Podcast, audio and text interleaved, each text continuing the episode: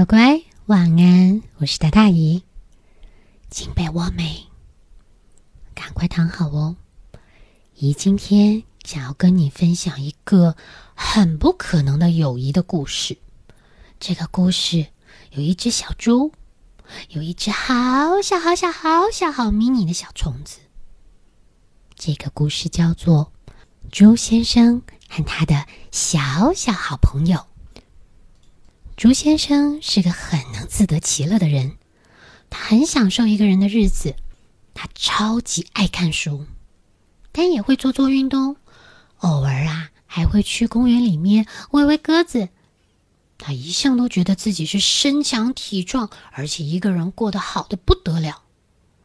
但是有一天，有一件奇怪的事情发生了，就是他的鼻子一直在。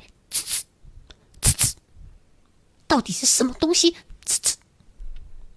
这天早上起床的时候呢，他就觉得怪，怎么老听到一个呲呲呲呲？哪来的？他摸摸床头，看看地上，什么都没有。他于是开开心心的起床吃早餐，呲呲呲呲。他认真的竖着耳朵，仔细的听，呲呲。是从鼻子发出来的，鼻子一直在吱吱叫。等吃完早餐，猪先生洗好了碗筷，带着那个饼干啊、面包啊，准备要到公园里面去喂鸽子。他在喂鸽子的时候，看着鸽子在他的脚边跑来跑去，心情好的不得了。他觉得他鼻子这时候也好开心，就一直有。晚上泡澡的时候，这个呲呲声变得更大声了。当他整个人进到那澡盆里面，就剩两个鼻孔露在外面时，他听到他鼻子的呲呲呲呲呲呲呲呲呲越来越急，越来越大声。朱先生被这个呲呲声是滋到不生其扰，所以他。赶紧从澡盆里面爬了出来，擦擦干净，就一路搬了个架子，爬爬爬爬爬，爬到书架的顶端，捞下来了那一本医学百科全书，还要好好的查查看，到底这个鼻子吱吱叫症候群是什么一种怪病。可是不论他怎么翻，有下巴吱吱叫症候群，有睫毛吱吱叫症候群。胳肢窝这只脚正后群，大腿这只脚正后群，可是就是没有一个鼻子这只脚正后群，这到底是什么？他开始用手去抠抠自己的鼻子，没事，他又用力的从鼻孔喷了两下气，也感觉好的很。最后，他开始注意到。好像有个什么黑色的小点在他的鼻尖上不断的跳动，他这才认真的盯着他的鼻尖，都把自己看成一个斗鸡眼了。他才看到，在那鼻尖上面有一只好小好小，而且是面带笑容的好小好小的一个小小虫，在那边拼命的挥手，拼命的吱吱叫，感觉好像被朱先生发现了，是一件了不得的开心的事。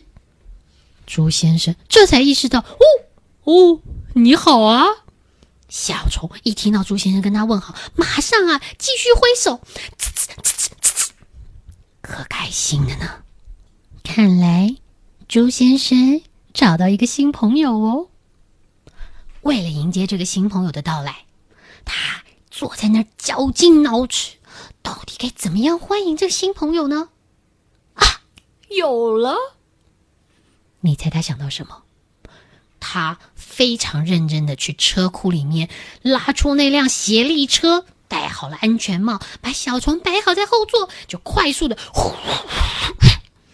一路骑向公园去。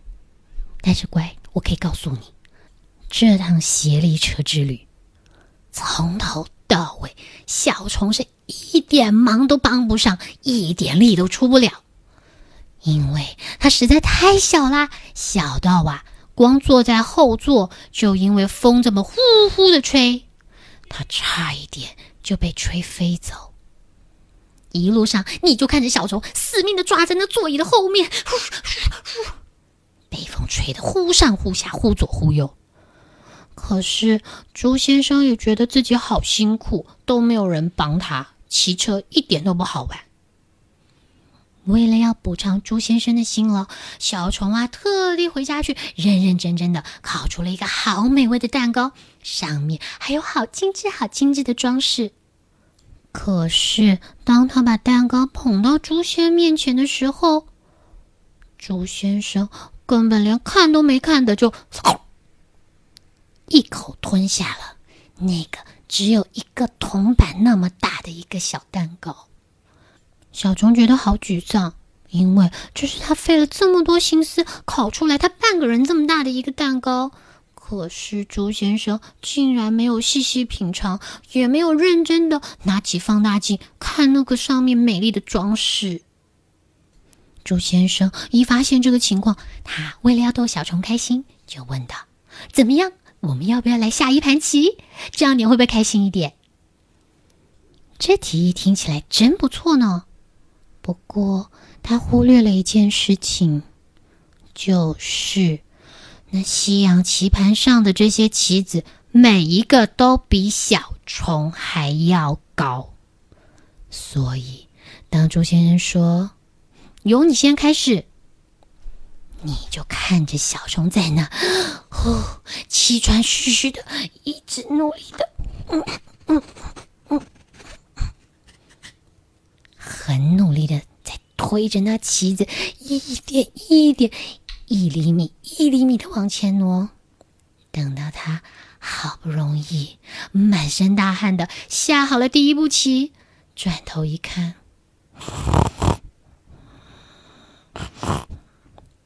朱先生早就睡着了。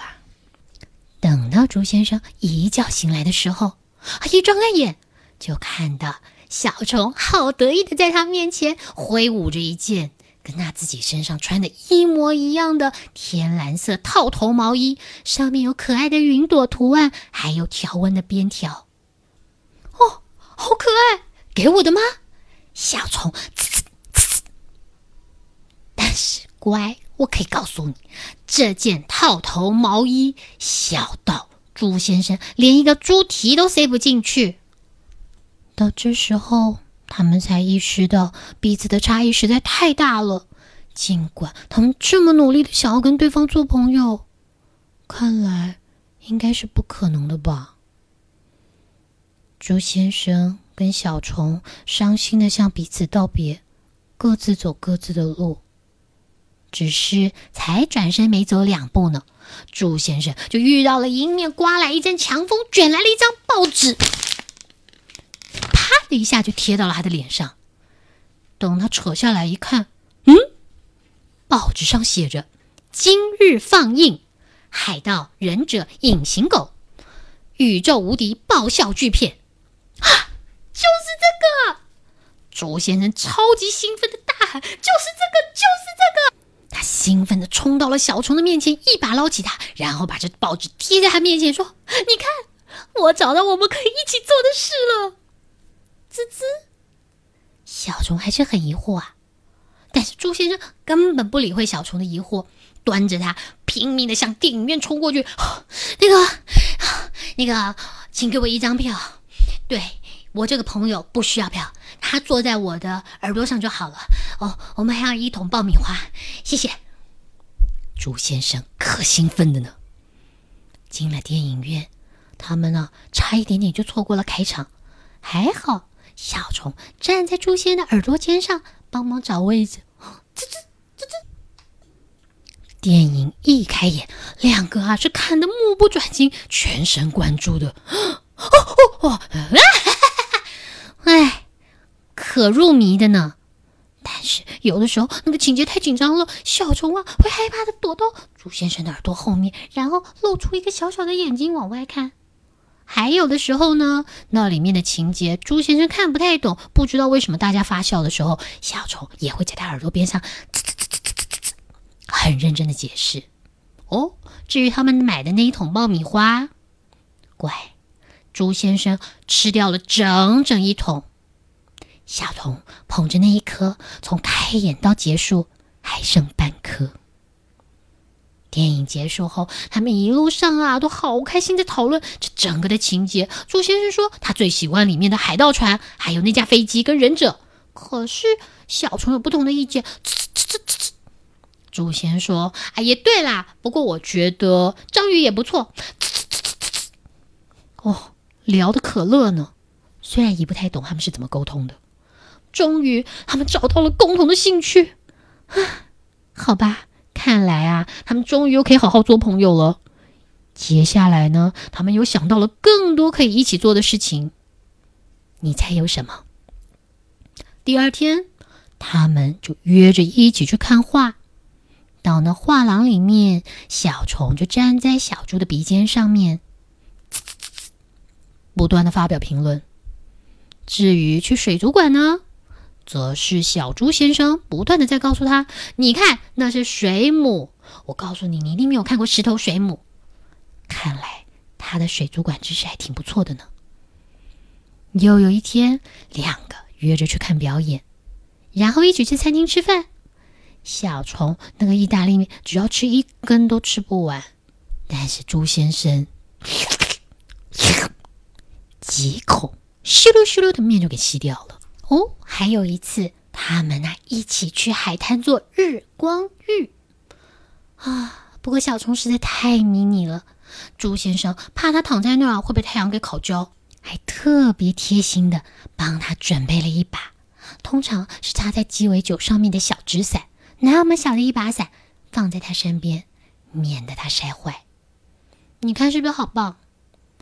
不过也不是永远都这么。相亲相爱，事事如意的，因为有的时候他们还是会希望玩玩自己喜欢玩的东西。譬如朱先生就很喜欢玩丢球接球，可是小丑真的很讨厌这个活动。你知道为什么吗？因为他被球压在底下，压得扁扁的过，那可是休养了好多天才恢复呢。而朱先生则是很不喜欢跟小虫玩捉迷藏，因为每回他不论躲在哪棵树后面，都没法遮住他那肥肥的肚子，小虫根本不用花眨眼的功夫，就会揪出他来。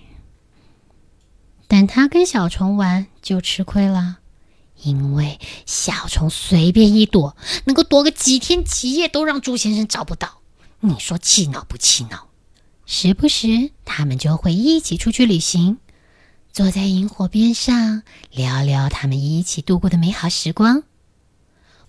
这时候的猪先生跟小虫已经完完全全忘记了彼此的不同，一个这么大个个儿，一个那么小的小不点。你要是问他们，他会告诉你：“拜托，好朋友才不会在意这种傻事嘞，对不对，小虫？”